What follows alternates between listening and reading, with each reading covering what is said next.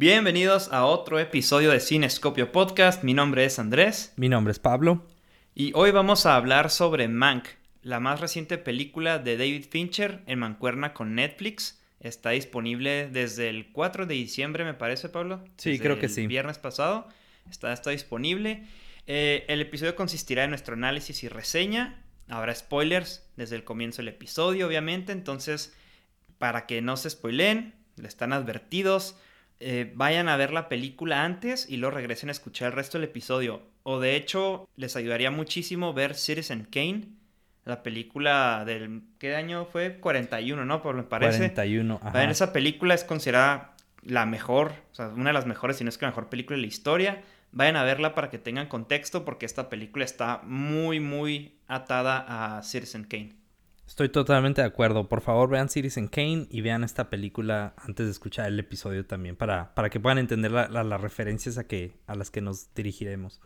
Pero bueno, antes de comenzar, este podcast lo pueden escuchar en YouTube y su plataforma favorita podcast. Y obviamente si les gusta lo que hacemos aquí, por favor, suscríbanse, síganos, compártalo con sus conocidos y por favor díganos qué es lo que más les gustó del episodio en Instagram. Etiquétenos en su comentario. Eh, estamos como Cinescopio Podcast. Ahí lo veremos y lo repostearemos. Nos interesa mucho crear una comunidad alrededor de este podcast porque queremos que no más sea de nosotros dos, sino de todos los que nos escuchan también. Pero bueno, Andrés, ¿por qué queremos hablar de esta película? ¿Qué tiene especial? Pues bueno, eh, Mank es, como decíamos, el más reciente estreno de David Fincher. David Fincher es, creo que, el tiempo que más ha pasado sin sacar una película. Creo que han sido seis años desde, Gone Girl, que fue su última película. Ah, sí, cierto. Este, y pues en realidad es el más reciente estreno de alto perfil eh, en el cine, ¿no? aunque no sea en el cine, pero de una película que seguramente en una situación normal habría estrenado en, en pantalla grande y todo este rollo. Es una película de David Fincher, un director que comanda mucho respeto y con una trayectoria increíble. Dirigió Fight Club, Seven, The Social Network, The, Curious Case of Benjamin Button. Sí. Um, The Game. Ah, The Game. Él dirigió este también, me parece, los primeros dos episodios de House of Cards. Sí. También fue el que creó y dirigió varios episodios de Mindhunter. Una serie Sasa en Netflix también que pues ya fue cancelada, pero lamentablemente por todo esto del COVID, pero bueno. También es una película protagonizada por Gary Oldman, un actor asasazo. Camaleón. Sí, sí, no, este está muy cabrón Gary Oldman. Amanda Seyfried, gran actriz. También Charles Dance, a quien muchos ubicarán de Game of Thrones. Y bueno, algo interesante de esta película es que creo que el guion fue, no sé si todo, o al menos la gran mayoría, pero en en general creo que la película fue escrita por su papá, ¿no? De David Fincher. Sí, sí, creo en los créditos dice Jack Fincher, que creo es el nombre de, del papá de él. Sí, porque creo que hasta esta película la quería sacar desde, creo que es justo después de hacer The Game, precisamente desde los 90 la quería hacer. Claro, sí, sí, sí. E, eso es lo que tenía poquito. Nomás poquitito. No Nomás poquito, unos 23 años. Luego, eh, bueno, también es una película biográfica sobre cómo se escribió Citizen Kane como decíamos, una de las mejores películas de la historia. Es una película sobre el, guionista, uno de los guionistas, eh, Herman J. Mankiewicz. Al cual nos dirigiremos como Mank, porque está difícil decir el apellido polaco que tiene. sí, está medio, para no meternos en pedos, va a ser Mank de ahora en adelante. Entonces, pues toda esta, toda esta mezcla de, de elementos, se nos decía que era una, sería una película muy interesante para discutir, para ver. Y pues bueno, nuestra opinión se las daremos más adelante en el episodio. Pero bueno, ¿cuál es? Bueno, la sinopsis de esta película, Pablo, es. Pues de nuevo, esto es a través de los ojos de Herman eh, J. Mankiewicz, que es Mank. Él intenta explayar todo eh, lo que es Hollywood en los 30 mientras él también está librando una carrera contra el tiempo para terminar el guion de Citizen Kane. Y bueno, eso me lleva como a pensar, Andrés, que la pregunta dramática obviamente va a tener que ver con Citizen Kane, ¿no? O sea, de... Sí, claro, totalmente. Entonces, ¿tú cuál crees que sería la pregunta dramática en tus palabras? Pues, eh, en mis palabras, creo que la, pregunta dramática es, mm, ¿por qué? O bueno, ¿cuál fue la inspiración y motivo detrás de Citizen Kane? Sí, yo creo que esa es la principal, porque había oído que había mucho comentario en otros críticos que decían de quién en verdad escribió, quién debería de tener el crédito por por Citizen Kane, Mank o Orson Welles. Pero creo que, tú tienes una, una, mejor pregunta dramática porque es más central. Sí, es porque es este. Es más o menos. Es de cómo se concibió. Cómo se concibió la película. Cómo todos estos factores que afectaron a Mank y que hicieron que él pues se motivara lo suficiente para escribir esta película. A través de sus vivencias, ya comentan al principio que escribe sobre lo que sabes. Entonces dice, bueno, pues voy a escribir sobre sobre estas personas. Y fíjate, si es muy, eso que dice está interesante de que quién escribió Citizen Kane, porque toda la vida, al menos hasta saber de esta película, yo siempre pensé que mm, Citizen Kane es Orson Welles, ¿no? Todo Orson Welles. Producida, dirigida, escrita, actuada por Orson Welles. La super obra maestra del cine. Es como que, no sé, es una, el, fue el show de una sola persona. Pero aquí vemos que quizá no fue tan así. Sí, de hecho, pues yo no tenía idea de quién era Mank antes de ver esta película. Yo no sabía ni qué, güey. O sea, yo siempre pensé que fue todo Orson Welles y al parecer no. Y la verdad, yo, sí creo, yo sí creo que pues existen muchas cosas ahí oscuras que, que pues existe mucho trabajo sin crédito, ¿no? En Hollywood y muchas figuras tras bambalinas de las que no sabemos, pero que son muy, muy importantes y muchas veces una gran figura del cine tiene talento, obviamente, pero quizá mucho de ese talento está detrás en esas personas, ¿no? Que, hacen cosas sin crédito y que elevan el trabajo de los demás. Claro, y creo eso es el punto de vista también de David Fincher en esta película, que intenta responder la pregunta dramática, tratando de mostrar la hipocresía de Hollywood, especialmente en esos tiempos, pero yo creo que igual pueden aplicar en, en hoy en día, y cómo manipulan, influencian los, los medios y cómo básicamente pues eliminaron a Mank de la historia de Hollywood. Porque como bien dices, cuando yo oigo Citizen Kane pienso Orson Welles, Orson Welles. Y claro que es hasta como el cliché, ¿no? De que les, eh, la dirigió, la escribió, fue el actor y casi casi escribió hasta el soundtrack. O sea, él mismo dirigió la orquesta. ¿Sabes cómo? Sí, sí, sí. Y no sabes nada de, de Mank.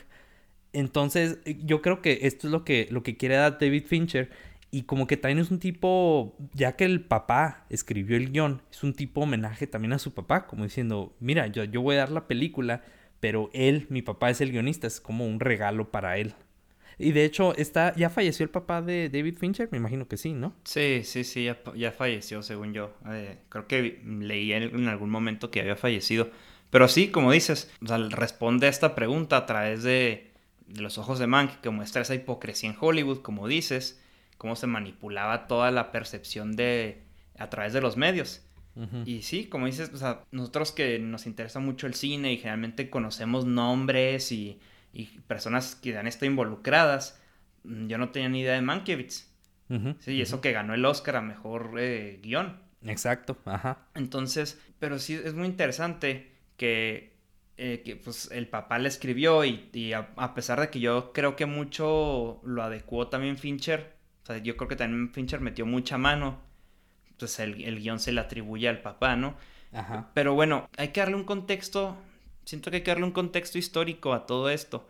O sea, ¿por qué mencionamos la hipocresía en Hollywood? Mira, es que tenemos que entrar en contexto porque creo que eso es uno de los detalles que a mí me hubiera gustado que la película hubieran dejado un poquito más claro porque necesitas saber, sabe este contexto histórico para poder entenderle un poquito mejor a lo que es la historia por ejemplo, en esos tiempos, en Hollywood, en los 1930s, pues estaban saliendo de la Gran Depresión, ¿no? De los 20 cuando cayó el mercado y que todo el mundo. Sí, en el 29 y me parece que aquí el tiempo más reciente que vemos es en el 34, ¿no? Sí, 34, 36 es lo que me acuerdo. Ajá, ajá, exacto. Entonces, o sea, apenas está pues fresco, o sea, todavía es este presidente eh, Franklin Delano Roosevelt en Estados Unidos y es también como parte ya cuando está escribiendo el guion, que es en 1940, que ya es cuando está lo de los nazis, ya está empezando la Segunda Guerra Mundial en Europa.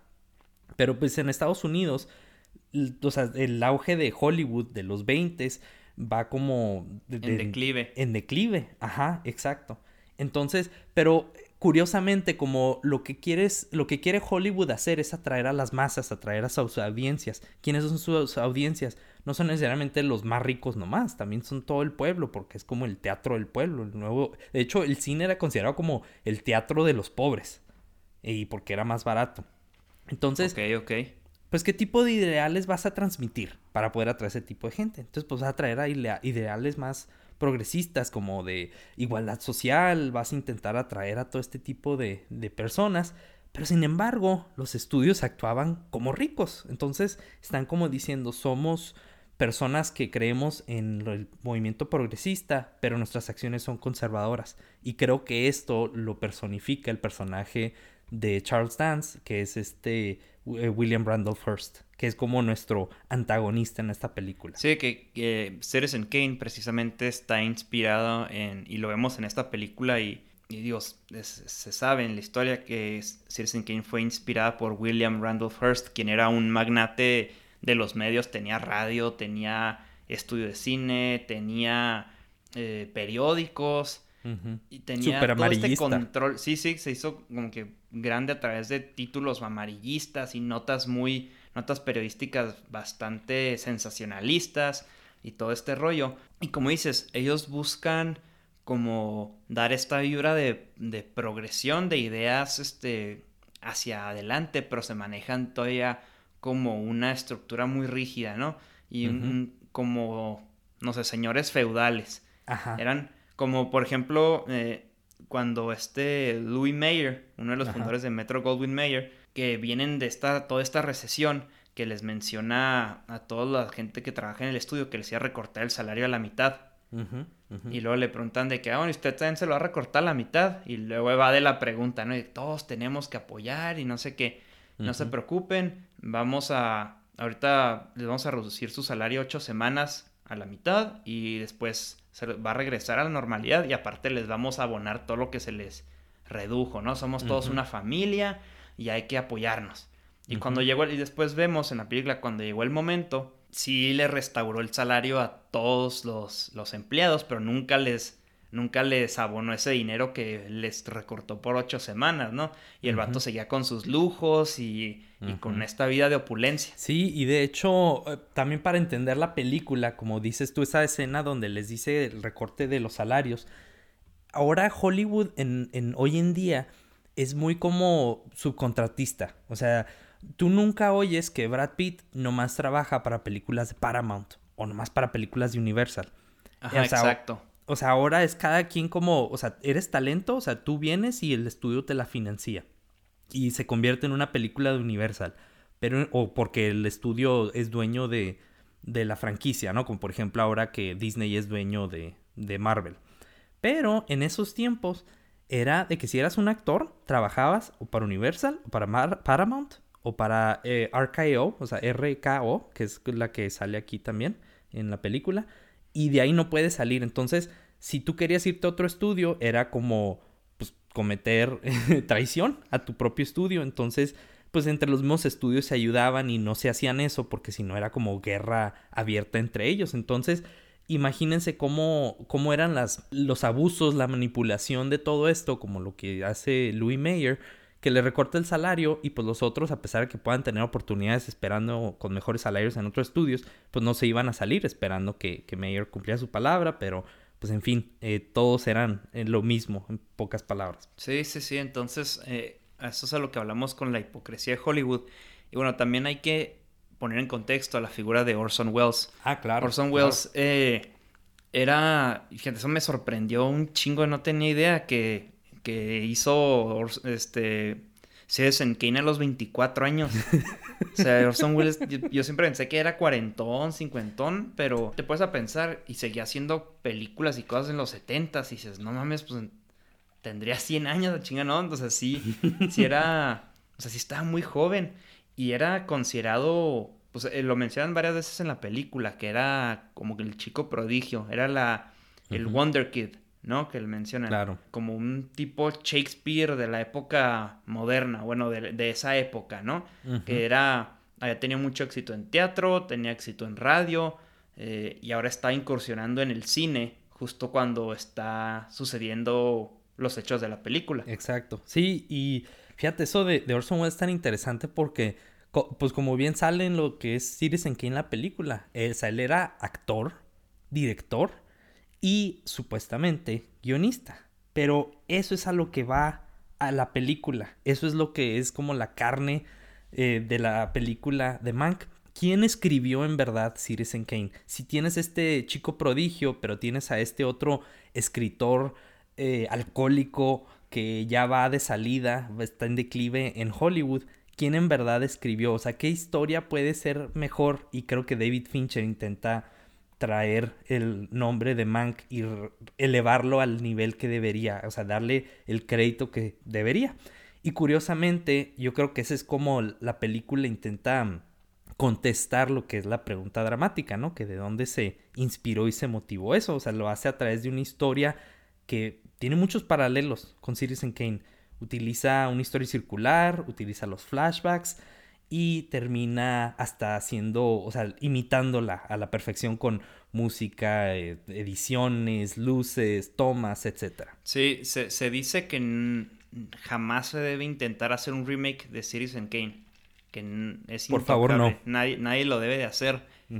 Pero yo creo que esto va a ser lo más cerca que vamos a estar a un remake porque siento que es como una, o sea, no, es un remake eh, de por nombre, Ajá. pero sí es una película, es como una, pues como una secuela de cierta forma, es una como de la película hermana de Citizen Kane y funciona porque es este, está grabada exactamente, es como una película de los, de los 40 hecha hoy en día. ¿no? Se, se, hizo, la mezcla de sonido se hizo igual que como se hacía en, esos, en esas épocas todas las tomas y muy parecidas a lo que se muestra en Citizen Kane. Y eso también te muestra lo avanzada que era Citizen Kane para su época. Exacto, ajá. Y también te muestra, pues, lo, lo actual de esa historia que aunque tiene 100 años, sigue siendo una historia muy vigente, ¿no? y ahí vamos un poco a lo que es William Randolph Hearst, este de quien hablamos, el magnate de los medios, que también vemos que mm, se mete en política, era un congresista en Nueva York, creo que hasta eh, mencionan que, quiso ser presidente y perdió las elecciones, pero vemos cómo usa todo su dinero para promover políticos eh, que le beneficiaran a él. Como que usaba sus recursos para tener a sus fichas ahí en gobierno y que le estuvieran siempre perpetuando su riqueza. Y bueno, este William Randolph Hearst, en quien se basó Citizen Kane, en quien Mank se basó, era también amigo de Mank. En un momento eran, eran, eran amigos y luego hubo esta, como que se rompió la relación. Entonces aquí es donde vemos de que, bueno, por, durante la película vemos por qué se rompió esa relación, qué hizo, qué pasó, qué hizo que se pusieran, que se enemistaran, ¿no? Que se pusieran uno contra el otro. Exacto. Sí, y creo que pues eso es lo que nos lleva a hablar ahora de los temas, de lo que es la película, el subtexto, o sea, cómo te quiere transmitir David Fincher a través de la imitación del guion, o bueno, de cómo se hizo la película de Citizen Kane, no nomás del guion, sino de la película entera, sobre cómo, cómo Mank llegó a, a enemistarse de Hearst y escribir básicamente una película para poder burlarse o hacer una parodia de lo que era Hearst, pero como también exponiéndolos. Y fíjate, no creo que haya sido tanto burla. No se me, no creo que sea una burla, sino es más bien, como dices, explayar lo que eran en realidad. No es de que, miren, o sea, es esta persona súper millonaria con su castillo y sus animales de África y todo esto, pero era una persona solitaria que lo, en realidad lo único que necesitaba o que quería era recibir amor de los demás. O sea, que es una persona con todas riquezas del mundo, pero muy pobre a la vez, muy vacía. Y yo siento, tío, en vez de no tanto sátira, sino era mostrar los peores atributos del, del carácter de, de, William Hearst, ¿no? Como que era mostrar sus su peor faceta. Como que era mostrarlo al desnudo, digamos. Y algo que obviamente a Hearst no, no, no le iba a gustar. Claro, claro, entonces es como, como una, bueno, o sea, como definiéndolo como un tema, ¿no? Es como una tipo venganza en contra de él, representando lo que era el alto mando de Hollywood, pero también como, como te digo, es como una cachetada muy sutil, como diciendo, mira, bueno, ni siquiera tan sutil, porque era bien obvio, ¿no? Que era Sí, no, sí fue un cachetón bien tronado. sí, sin talco, sin ándale, así. Pero, o sea, es una como tipo venganza porque todo mundo en esos tiempos hubiera sabido quién era William Randolph Hearst. O sea, porque era una figura gigante en, Estados Unidos en esos tiempos, como bien dijiste, política, magnate, etcétera. Pero, o sea, ¿quién te suena? ¿Verdad? a Trump.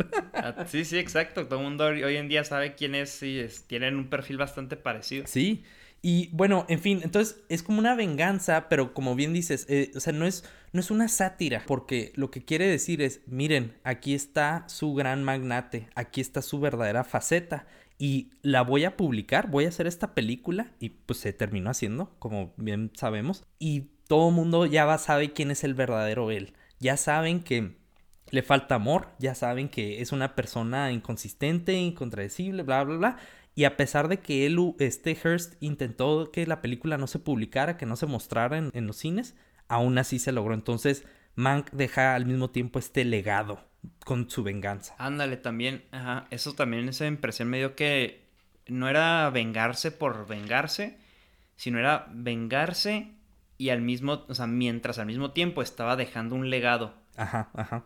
Porque durante la película vemos que Mank pues Mank es una persona, eh, Herman Mankiewicz era, tenía un estilo muy satírico, como comédico, de hacer las cosas, era muy ingenioso, juegos de palabras, era muy buen escritor y tenía esta personalidad muy genuina. Y entonces, generalmente era la persona que hacía el comentario incómodo o el comentario que todo el mundo estaba pensando, pero nadie quería decir. este güey era el que lo decía y le valía un kilo.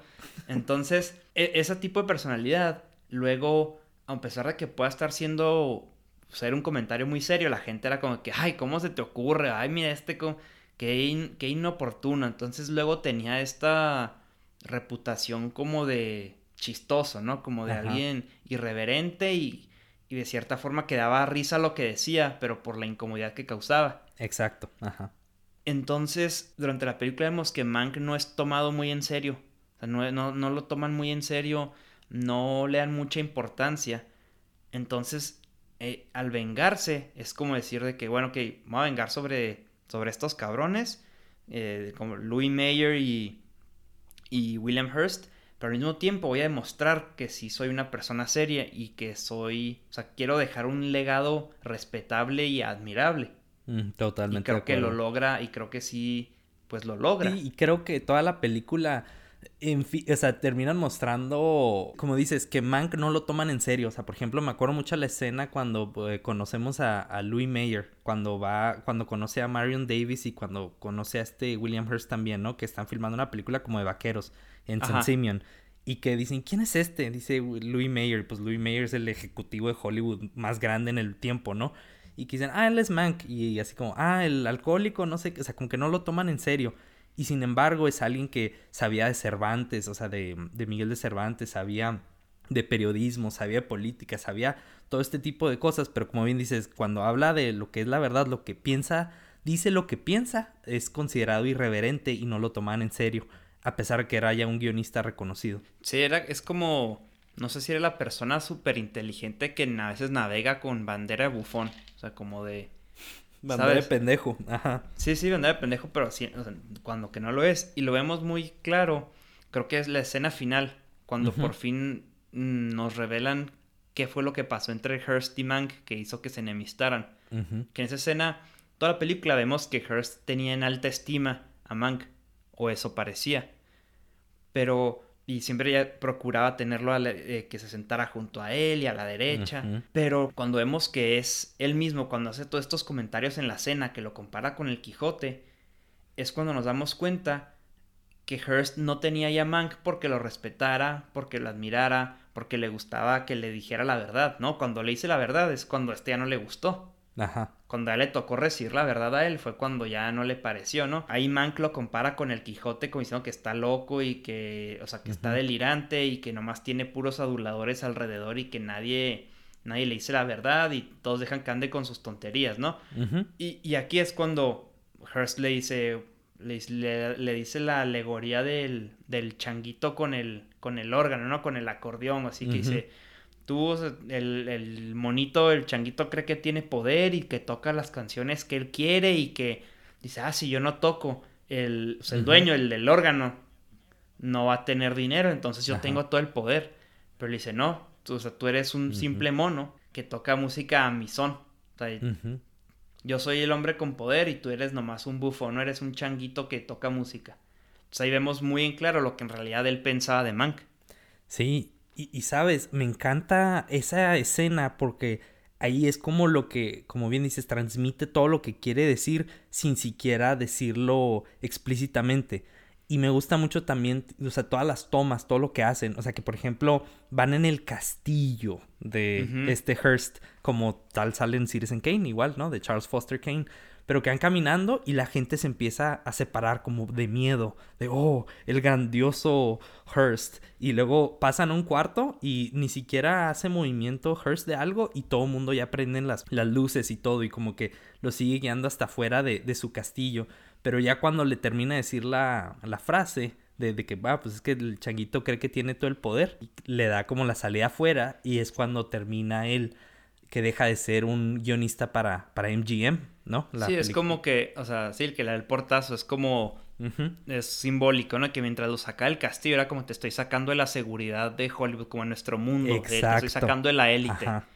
Te vas para afuera y se acabó para ti. Y justamente eso fue lo que pasó, lo corrieron. Pues yo creo que dejaron de ofrecerle mucho trabajo en Hollywood para no enemistarse con Hearst, para no, estar, no quedar mal con él. Y bueno, entonces aquí es donde vemos por qué hizo todo lo que hizo Mank, por qué escribió Citizen Kane, porque durante toda la película todos le advierten a Mank que no escribe el guion. O sea, cuando, eh, cuando él hace el guion y lo manda, todo el mundo es de que, oye, güey, te estás pasando de lanza, estás, estás yendo muy lejos. y dice, no, no, es que no estoy inspirado en ellos, no, no, esto es aparte. Y dice, no mames, pues está igualito. Claro que, claro que estás hablando de Hurst y de Marion Davis. no, no, ni al caso. Dice, pero bueno, ¿qué se te hace? Dice, no, pues es lo mejor que has escrito en tu vida, es lo mejor que es, lo mejor que has escrito, pero pues no chingues. Ajá, ajá. Y que todo el mundo le dice, no, es que te estás yendo por, por los grandes ligas y no sé qué. Y creo que hasta el, el Orson Welles le dice, que a poco te estás yendo por, por la ballena más grande. Y que le dice, sí, llámame Ahab. Como el, el, cazador de. ajá, el de Moby Dick, ¿verdad? Ajá, exactamente. Sí, con que ando cazando al ballenón. Y luego, y, luego, me, fíjate que me gustó, el personaje de Marion Davis me gustó muchísimo, el de Amanda Seyfried. Me gustó mucho esa escena que va a visitarlo y que, porque tiene una relación muy chingona ellos dos, era, era como que una, un mentor, él, o como una figura paterna para ella. Y ella, al estar todo el tiempo, era la amante de Hearst y al estar todo el tiempo rodeada de aduladores, de pura gente que nomás les decía que sí e-, ella encontraba muy refrescante a Mank de que siempre dijera lo que pensaba y, podía confiar en lo que él en que lo que él dijera iba a ser verdad. Entonces me gusta mucho la, relación entre ellos dos. Y me gusta mucho esa escena cuando la última de ellos, que cuando ella va a visitarlo y que le dice de que, oye, este, pues, ¿qué onda con este guion? Y, el chingada, y le dice, no, no, tú no te apures, o sea, no es sobre ustedes. Y dice, no, ¿cómo no? Y luego le dice, bueno, o sea, si, si se hace esto, y le dice, cambia el guion, o sea, cámbiala. O sea, es posible que te convence. Le dice, no, si hago esta película, pues espero que me disculpes. Y luego ella le dice, sí, está bien. Dice, pero si no se hace, espero que tú me disculpes a mí. Coincidiéndole que voy a hacer todo lo posible por chingar, o sea, porque no saques esta película. Entonces, dice, ok, adelante. O sea, como que me gustó mucho el respeto que se muestran de que se está bien. O sea, que le dice, si la, si la hago, perdóname. Y ella le dice, está bien, sí, yo te perdono. Pero también si no se te hace, si sí te chingo, tampoco te agüites, güey. Entonces me gustó mucho cómo los dicen como que, bueno, pues ahí tenemos cada quien va a tener que hacer lo que tenga que hacer y que gane el mejor. Sí, y, sabes, algo que, que, me agrada ahí también eh, de la película es cómo ponen el rol de Orson Welles, que Orson Welles termina siendo el coescritor en papel, en nómina, ¿verdad? De Citizen Kane, pero Orson Welles en la película simplemente está supervisando, básicamente, a Mank. Pero algo que mencionan es que dicen, eh, Orson Welles básicamente contrata a Mank y le dice, tú haz todo, te doy tu, tu cabaña en medio de la nada, sin alcohol, sin familia, tú concéntrate y hazme una obra maestra. O sea, como diciendo, todo lo que tú hagas, yo lo voy a hacer. Porque me acaban de dar como cheque en blanco, el RKO, el estudio. Dice, entonces haz lo que tú quieras y yo lo produzco. Y aún así, también Orson Welles también medio se asusta de que está escribiendo sobre Hearst, pero no lo hace de una manera de que cámbialo totalmente, simplemente como diciendo, no lo hagas tan obvio, porque nos van a venir A, cagar encima. Sí, sí, sí, sí. Sí, y, pero pues al final del día, no tendría sentido hacer esa, ese guion si no fuera tan obvio, ¿verdad? Porque era toda la intención de, de Mank. Y bueno, otra cosa que siento que, pasando a otra cosa, siento que la película también, y David Fincher, a través de la película, quiso darle su lugar a Mank en la historia, como decíamos. Pero también Mank, de cierta forma, personifica todo ese trabajo sin crédito que existe en Hollywood, ¿no? Todos esos héroes sin nombre sí. que existen, que nos dan estas historias tan extraordinarias y maravillosas y que muchas veces no se les da el crédito suficiente. Aquí lo enfoca a los guionistas, ¿no? Mank es como que el mártir de los guionistas, como el que no recibió nada del crédito habiendo, bueno, sí lo recibió, pero quien no fue muy reconocido por esta película a pesar de que es una de las mejores en toda la historia. Entonces, como que David Fincher quiso darle su lugar a los guionistas en Hollywood mediante la figura de Mank. ¿O qué se te hizo? Sí, sí, sí, estoy totalmente de acuerdo porque fíjate, como lo que mencionábamos en el, en el episodio de los guiones, nuestros guiones favoritos, muchas veces en Hollywood lo que sucede es que cuando hacen una película, el director toma el rol de líder. O sea, él es el dictador y él, para él todo el crédito, todo honor y toda gloria para el señor director. Pero el guionista, a pesar que él es el de la historia, él es el que conoce las motivaciones de los personajes, conoce todo esto, el director puede eh, sobrepasar cualquier autoridad del guionista. A pesar que básicamente es, si no fue por el guionista, no habría película. Ahora, en series es diferente. En series es el guionista quien toma el, control de, de, la, de la historia, de todo en general. Entonces, por eso vimos que cuando hablamos de Martin Scorsese, pues es las películas, los directores. Pero por ejemplo hablamos de Vince Gilligan de Breaking Bad o hablamos de los de Game of Thrones, este D.B. Y David Benioff. Sabemos que porque ellos son los que controlan su propia historia, porque una vez que la historia se acabe, se acaba la serie, entonces no hay producción. Pero en cambio en la película, como es corto, como son joyas individuales, el director tiene todo este poder. Y creo que es lo que quiere decir David Fincher. Hay que verle lo que hace el guionista, porque si no fue por el guionista, Orson Welles tampoco hubiera podido haber hecho la obra maestra que, que de hecho él merece mucho el crédito por lo que hizo. Oye, como dato curioso, no si sabías que de hecho Citizen Kane fue nominada a un chorro de Oscars, pero el único que ganó fue por guion original. Sí, sí, sí, sí, sí, sí, O sea, luego me puse a ver que bueno, cuántos fue nominada y sí, fue nominada un chingo Oscars y solo ganó ese, al de mejor guion original. Una patada en los huevos a Orson Welles. todo lo que hiciste no, no, todo chido, pero no estuvo tan chido como el guion que escribió este güey. O sea, lo mejor de la película fue el guion, ¿no? Así, sí, como decías, está interesante eso que dices de las series y películas, porque sí es cierto, el, en la película el que manda es el director y en las series el que manda es el guionista, ¿no? Porque los directores ya es que rotan, todas las series tienen chingos de directores, casi uno por episodio, así. Entonces, e, está interesante esa, esa comparación que haces. Y, y, sí, y esta película es un guiño a esos guionistas, Ajá, a su trabajo. Y, y, bueno, también, digo, hablando de, ya comparar esa película con en Kane, es un homenaje total, ¿no? A la película ah, que se hizo es... Totalmente. Porque yo tengo ratos sin ver en Kane. Sí la he visto varias veces.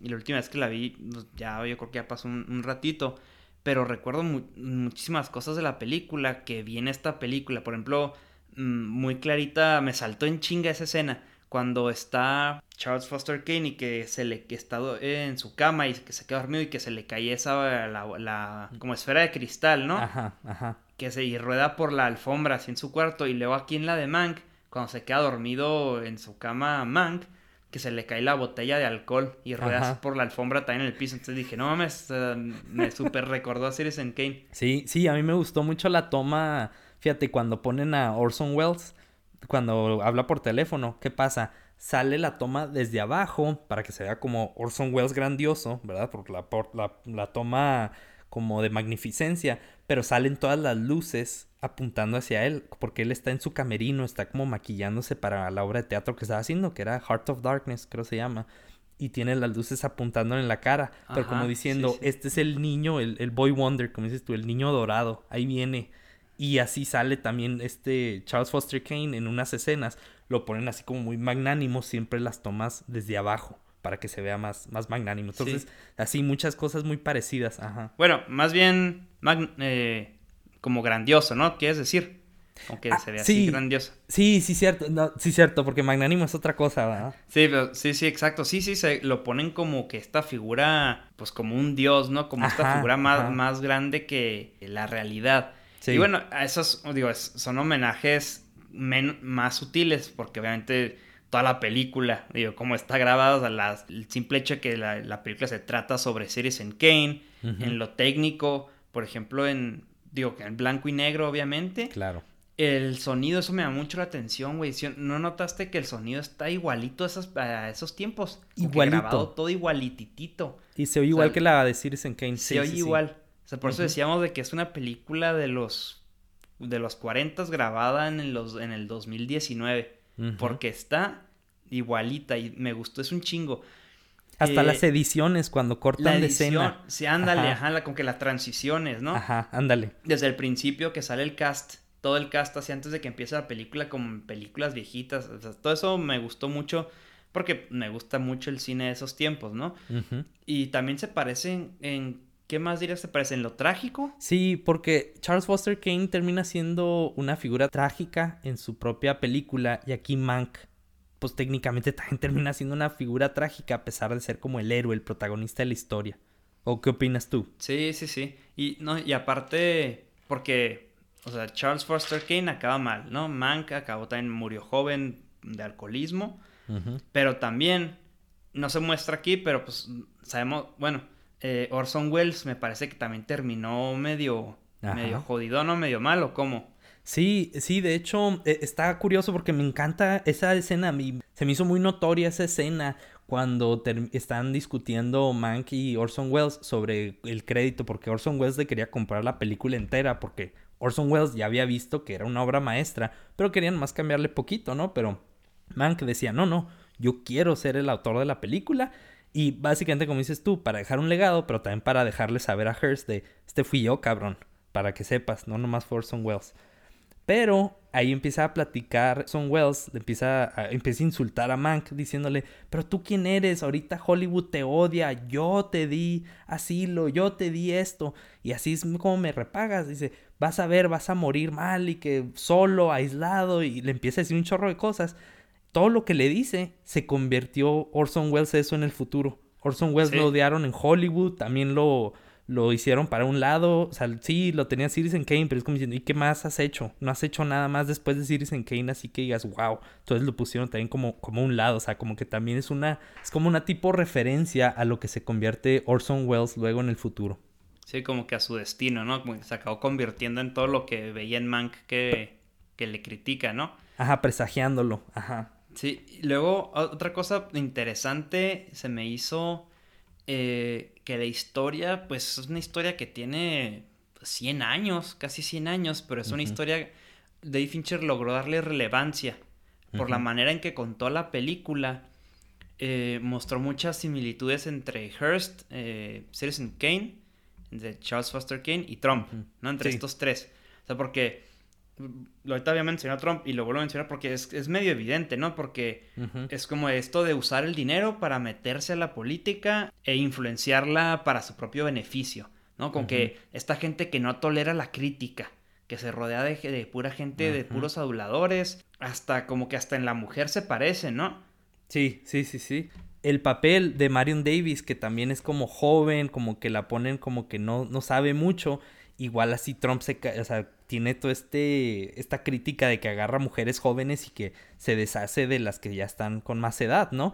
Oye, pero de hecho, ¿tú sabías que Trump ha dicho en entrevistas que Citizen Kane, de hecho, es su película favorita? O sea, que el vato básicamente ha seguido todo el mapa, todo el diagrama, todo lo que hizo Charles Foster Kane.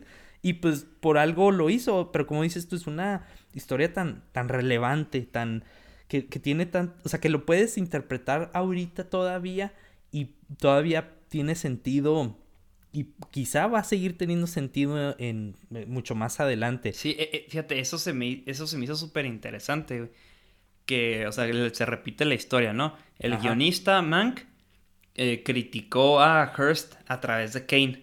Y luego ahora David Fincher, el guionista, critica a Trump a través de Hearst. O sea, se sigue usando, o sea, primero a Hearst le tiraron chinga a través de Kane. Y ahora usaron el personaje Hearst para chingarse a Trump, para criticarlo. O sea, se repite el mismo ciclo, ¿no? Porque aquí también es muy evidente que muestra todas estas similitudes como para decir de que miren a Hearst y miren a Trump, son muy parecidos, o sea, y, como que para cagársela, ¿no? Sí, y otra cosa que tiene muy parecida a ellos, que a lo mejor esto lo puedes tomar hasta en el contexto fuera individual de la persona de Trump y Hearst, es por pues, los periódicos amarillistas y lo que ahora decimos fake news, ¿verdad? Sensacionalismo para poder vender, para poder convencer a la gente y como cómo venden todo este tipo de ideas para su propio beneficio y no necesariamente porque están tratando de promover la verdad y como es lo de la hipocresía de Hollywood. Sí, y, luego también está interesante, ¿no? Que muestran también mucho, no mucho, pero sí muestran, sí se, se esfuerzan para mostrar, para poner uno contra el otro el socialismo y el, y, el capitalismo, ¿no? Es como que socialismo contra capitalismo en la película. Así como diciendo, pues no sé, ya es que a Biden le, tiran de socialista y todo esto. Claro. Es como también, como que poner el mismo conflicto que, que existe ahorita, ya existía hace 100 años. Pero bueno, Andrés, eh, ya como comentarios finales, ¿qué te pareció la película? ¿Te gustó? ¿Qué le viste de positivos o eh, efectos? ¿Qué piensas? La, la película no se me hizo perfecta. Sí, me gustó, me gustó. La historia se me hizo interesante. Creo que pudo ser lo más Creo que fue algo lenta. Sí. Creo que se preocupó Fincher un poco de más en hacer esto de comparar a Hearst con Trump.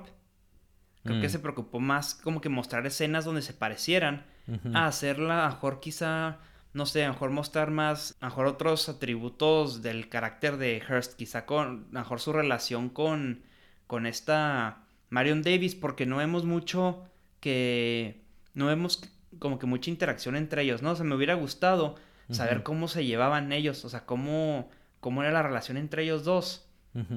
Siento que hubiera habido, eh, habido ahí un drama más interesante porque de hecho lo investigué y vi que, que de hecho Hearst y, y Marion Davis nunca se casaron porque Hearst ya era casado.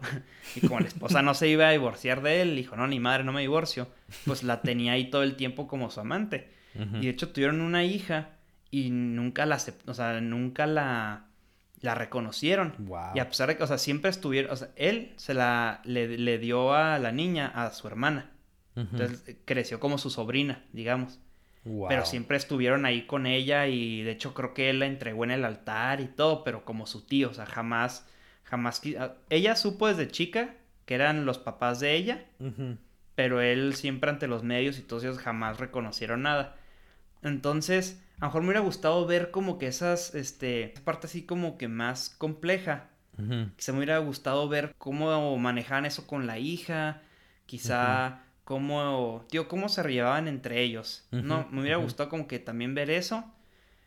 Bueno, bueno, las actuaciones, pasando a las actuaciones, dirección, todo se me hizo increíble. Sí. Todo se me hizo excelente perfecta decisión que fuera en blanco y negro, no podría ser de otra forma. De hecho, creo que ni siquiera existe una copia de esta película color, creo que todo se grabó así en blanco y negro y no hay de otra. Ajá. El soundtrack se me hizo muy bueno también, me gustó mucho. Muy apropiado. Muy apropiado. Creo que también eh, Trent Reznor hizo el soundtrack, a lo mejor lo conocen de la banda Nine Inch Nails, quien ha trabajado ya cinco veces con David Fincher. Y me parece que no usó ningún instrumento que no existiera en esa época, como para dar este realismo, ¿no? Del, del, tiempo. Eh, ¿a, ti qué te pareció? Mira, eh, con el soundtrack y actuaciones, dirección, edición, todo eso, creo que no hay duda alguna que está perfecto y se dice que, va a ir para, para los Oscars, porque sí, o sea, es literalmente, o sea, genial, es, es, es Kane, en otras palabras, o sea, está muy bien hecha. En historia, como dices tú, se me hizo de hecho, la historia, a mí, lo que, en lo que se basó, se me hace una historia súper interesante, por todo lo que ya platicamos. Pero la película se me hace que no hace tan buen trabajo tratando de transmitirlo de una manera eficiente como un guion lo debería de hacer. Ahora, ¿cuál es, cuál es mi queja número uno? La película te pone que Hearst es como el antagonista más grande. Pero se me hace que es el personaje de Louis Mayer es más villano que lo que es Hearst. Hearst sale, es el personaje de Charles Dance, sale como, ¿qué te diré? Tres escenas o cuatro escenas grandes y ni siquiera se ve como el enemismo tan grande, nomás el final, o sea, como está esperando para el final, para poder saber que él es tipo el villano, pero como que no lo hacen tan obvio, como que no, no sale que Hearst, eh, no sé, firma algo, le dice a Meyer, haz esto, o como que todo es como que él es tras, la, tras el telón, entonces cuando lo culpan, como que de repente se ve medio flojo, como diciendo, pues Meyer hizo todo y a dirección de Hearst. Pues sí, pero Hearst es como la mano negra, no, no se ve en realidad su, su motivo. Entonces, como que. Sí, Meyer era como que la, la, persona más despreciable, ¿no? De, los dos. Como que era el a quien más era como más artero, más eh, como bajo. Exacto. Porque hasta en la escena donde están cenando, por ejemplo, Meyer es el que empieza a atacar a, a Mank. Y también cuando. bueno, en la primera escena donde, donde cenan. Pero en la segunda también le dice que Monkeywits o algo así en lugar de decirle Mike. Ah, sí, sí, sí. Él es el que lo insulta y de hecho eh, Hearst no le dice mucho y de hecho hasta en una creo hasta lo tipo defiende. Pero como que no está muy que le dice, párenle, párenle, como que le dice, a ver, ya, como que le dice, cállate al Mayer, ¿no? Como que le levanta la mano así como que ya estuvo. Sí, sí, entonces, bueno, en fin, a lo que voy también es que mucho de las escenas del conflicto también lo muestran como muy general de lo del socialismo y el capitalismo, el amigo que se suicida porque hizo las películas falsas para que pudieran elegir a, a Merriam, que es el que ganó en lugar de Sinclair, a pesar que el compañero, el guionista, él estaba a favor de Sinclair. Se me hace que lo ponen como muy ambiguo, como que es algo del, del momento, algo del tiempo, pero no es algo que directamente se vincula a Hearst y por eso se me hace que falle un poquito con eso. Sí, eh, em, me gustó mucho, a mí sí me gustó, eso sí fue algo muy positivo de la historia que muestran que todo el conflicto que había por tener que hacer propaganda cuando que no creían en eso, ¿no? Este este Shelly Metcalf, ¿cómo se llamaba el amigo? Sí. Y Mank, ¿no? Que tenían que promover a este otro candidato que apoyaba el estudio y luego, pues el amigo mm, se sentía muy culpable de haber hecho que eligieran al otro cabrón. Y luego todavía que le diagnosticaron Parkinson, pues fue así como que, no, ya, no, ya chingue su madre, no, me voy, como que ya, no, no, ya. La gota que derramó el vaso, como diciendo, no, ya no. Y me gustó que también fue como que un acto de venganza también en nombre del amigo. Ajá, ajá. Fue como que gracias a ellos él tuvo que tomar esa decisión de cierta forma, ¿no? Sí, porque las motivaciones de Mank en la película están bien definidas, o sea, el suicidio del amigo, que él apoya al socialismo, como la injusticia de que siempre los todos los guionistas están pidiendo dinero, pero los ejecutivos estaban bailando en el dinero, ¿no? O sea, como si nada. Pero las motivaciones de los villanos no se me hizo que estuvieron muy claras. Sí, sí, te entiendo. Eh, de los personajes, todos me gustaron. Me gustó el hermano de, de Mank se me hizo muy buen personaje, el de Joe. Se me hizo buen ah, personaje. El que sale en Ozark, sí, sí, sí. Sí, sí, sí. El personaje de Marion Davis, como decía, me gustó mucho. Se me hizo ella. Era como que la amante del ricachón y como que la güera, así como que típico que las ponen como que bien mensas, güey. Como que está, está bien tonta, no hace esta, es una cara bonita, pero no, ella era, era, muy inteligente. Era. Veía el valor que tenía Mank. Era muy, estaba muy consciente, era curiosa, le preguntaba, tenía discusiones profundas con Mank. Me gustó mucho, tío, la dinámica entre ellos. Eh, creo que es una película que no se la recomendaría a cualquiera. O sea, es una película que tienes que haber visto Citizen Kane. Te tiene que haber gustado esa película para que te guste esta. Porque, digamos, a la persona casual que ve películas para divertirse, o para relajarse un rato, no creo que sea la película, la verdad a mí, a mí como me gusta mucho el, ese, ese, el cine y todo, eh, sí, sí me gusta mucho esta película, sí me gustó todo lo que hicieron, el homenaje, a todos. Por ejemplo, me gustó que sale el tipo el Sanadu, ya ves que era el, ah, de Citizen Kane, aquí sale el, el, castillo Hearst, ¿no? Que es, que es de donde se inspiró. Vemos todos los animales, las jirafas, todos los elefantes que este güey tenía. Y como que digo, no mames, que este güey hiciera Citizen Kane, o sea, o sea sí, está igualito, ¿no? Y me gustó mucho también que, pues todo esto que, busca disputar un poco el lugar en la historia de, de Orson Welles. Aunque no así completamente, pero sí que ahorita vemos eso, pero, pero me, me gustó mucho eso, pero no creo que sea una película para alguien que quiera ver, digamos, algo de que ah, en un domingo a ver qué ponemos para relajarnos, no creo. No, no, estoy totalmente de acuerdo. Es, tienes que saber el contexto de Citizen Kane Y insisto, yo también la vi primero esta película sin saber el contexto de cómo se creó Citizen Kane y estuve un poco perdido. Y ya cuando leí la historia y el trasfondo, empecé a entender mucho de la película y dije, ah, ok, sí está bien hecha. Pero insisto, hay partes que digo, hubieran hecho mejor y a lo mejor lo hubiera entendido mejor y quizá hubiera sido hasta mejor para cualquier persona que lo hubiera visto porque hubieran tenido las motivaciones más definidas y los personajes, sus roles y así no tienes que esperar hasta el final para saber de qué se trató. Sí, sí, sí, de acuerdo. ¿Y ¿Tú qué piensas de Orson Welles? O sea, lo sigues viendo, o sea, ¿tú cómo tomas esto, este punto de vista? ¿Se te hace que le resta un poco al... que, busca, buscar, busca restarle mérito a Wells, con que busca quizá empañar un poco su legado? ¿O qué es lo que... ¿Tú cómo ves eso? De que si quién lo escribió o no. Pues, ¿A quién le crees? mira, lo voy a dejar como tipo comentario corto, pero se me hace que Orson Welles es una de esas figuras que esperan mucho de hay mucha expectativa sobre ellos, especialmente cuando son jóvenes, como por ejemplo me acuerdo de LeBron James, que es el próximo Michael Jordan. Entonces, todas las métricas de LeBron James van a ser eh, comparadas con Michael Jordan. Aquí obviamente no van a compararlo con Shakespeare o como que no había una figura que lo iban a comparar. Pero creo que, que era peor todavía porque es como diciendo, él es la gran eh, figura de nuestros tiempos y sin embargo como que no llega a la expectativa o no acaba como, como quisieran. Y creo que eh, como que lo que hace David Fincher es como decir, es que esta, este Orson Welles hizo grandioso lo que es Citizen Kane, la película, el producto final, pero en realidad lo padre de la película, la razón por la que es tan reconocida, es más bien por el guion, lo que ganó el Oscar. Y eso es crédito a Mank y solo a Mank porque la inspiración de la historia es por el conflicto que tenía Mank. Entonces, a mí si me preguntas, yo creo que no es que quizá quiere eh, manchar el nombre de Wells, sino quiere elevar el de Mank. ¿Tú qué piensas? Pienso parecido, pero sí siento que, o sea, me hizo ver y no, no es un documental, ¿verdad? Pero, claro.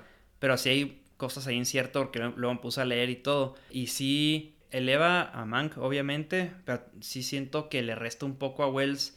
Porque ponte a pensar, güey. Citizen Kane es lo mejor que hizo Wells. No, no hay duda. Ajá, exacto. Y fue su primera película. Y después de eso, hizo. O sea, hizo buenas películas. Pero qué más, o sea, qué del tamaño de Citizen King que volvió a hacer nada. O sea, hizo eh, una The Magnificent Ambersons, hizo esa de algo de Shanghai, ¿no? The Lady in Shanghai.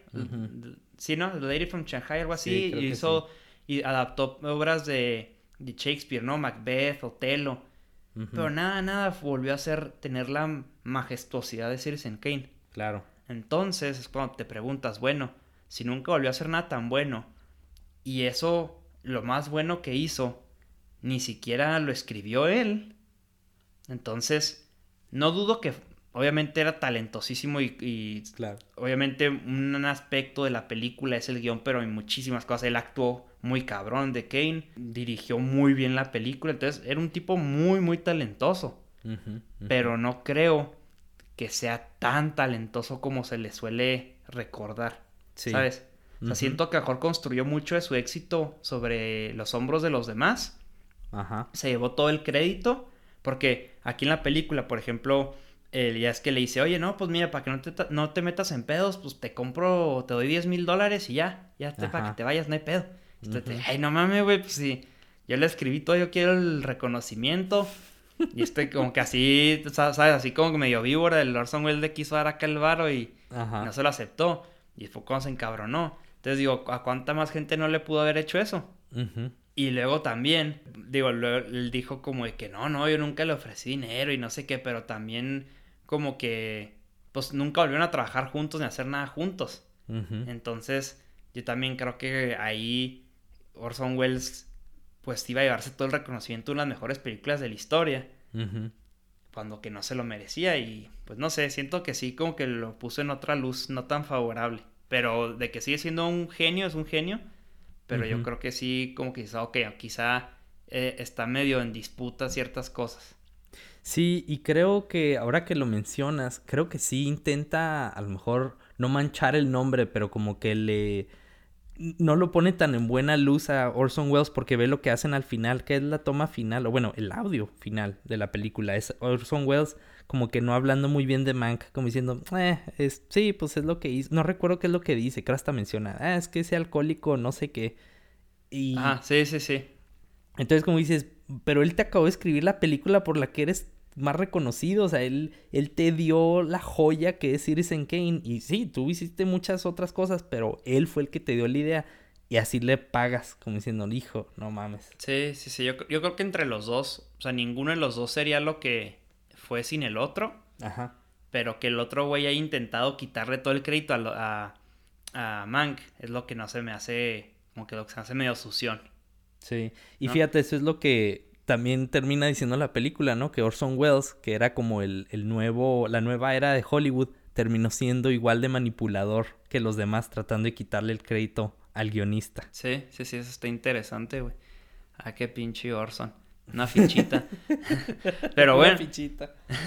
Pero bueno, güey, habiendo dicho todo esto de, de, Que, si la recomendaríamos o no, que se nos gustó, que tú cómo la ves, güey? Mira, es, es diciembre. Siempre en estas fechas salen las nominadas a los Oscars. Ajá. Por cómo estuvo, porque se trata de un de una de las mejores películas de la historia, que es Citizen Kane.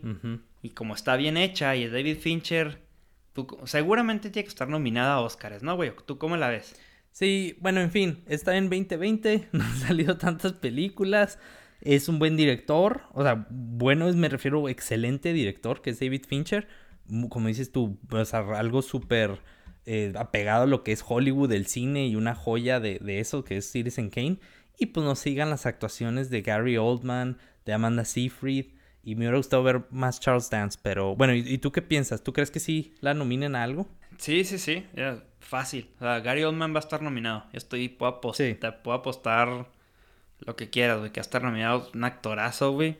Como siempre, Amanda Seyfried, no sé si va a estar nominada, yo creo que sí. Fíjate, yo creo que va a estar nominada Amanda Seyfried, Gary Oldman, creo que va a estar nominada a Mejor Película, Mejor Director, Mejor Edición. Em, ¿Qué más? Mejor guion. También creo que también va a estar nominada. En cuanto a lo de mejor. Bueno, ya los de los de que costume design, todo vestuario y todo eso. No sé si habrá salido alguna period piece durante estas películas de época. de, no, yo creo que esas sí se las ganan de seguro ellos. Si, o sea, si no hay otra de esas películas así, como dices tú, de, rival, yo creo que se la gana fácil lo que es Mank. Por eso, exacto. Entonces yo también creo que también puede llevarse eso. Creo que puede llevarse muchos Oscars. Yo creo que sí va a estar nominada a muchos Oscars. Entonces va a estar interesante luego ver ya dentro de, de un mes más o menos en enero que sale la lista de nominados. Pero creo que sí va a estar nominada a bastantes. ¿Tú cuáles piensas, ¿Le, darías otro? O sea, ¿tú la consideras para otro? Mm, mira, eh, mejor película no estoy seguro. Y mejor guion, quizá guion original, aunque... O sea, ¿no, crees ni que esté nominada? No, no, yo creo que... O sea, yo creo que a lo mejor va a estar nominada, pero de que gane, no. Ah, no, no, yo, digo puras nominaciones, ¿eh? Yo digo ah, puras nominaciones. Sí, sí, sí, sí, insisto, más que nada también por 2020, pero yo creo que, que sí, eh, por ejemplo, te digo, guion, se hace que, o sea, tiene muchas cosas que les puedes mejorar. Película, no sé. Pero lo que es cinematografía, lo que es dirección, lo que es edición, todo eso, se me hace que sí. Tú, por ejemplo, de, ganar, ¿tú qué dirías que podría ganar ella? Creo que puede ganar mejor película. No digo que sea la mejor del año. ¿ah? Claro, claro. Creo que, creo que porque se trata de Hollywood, de Citizen Kane, yo creo que sí puede. Y, a David Fincher generalmente le ha, ido bien con los Oscars, ¿no? Creo recordar. Entonces, Creo que va a estar nominada Soundtrack también. Creo que sí puede ganar Gary Oldman. Sí.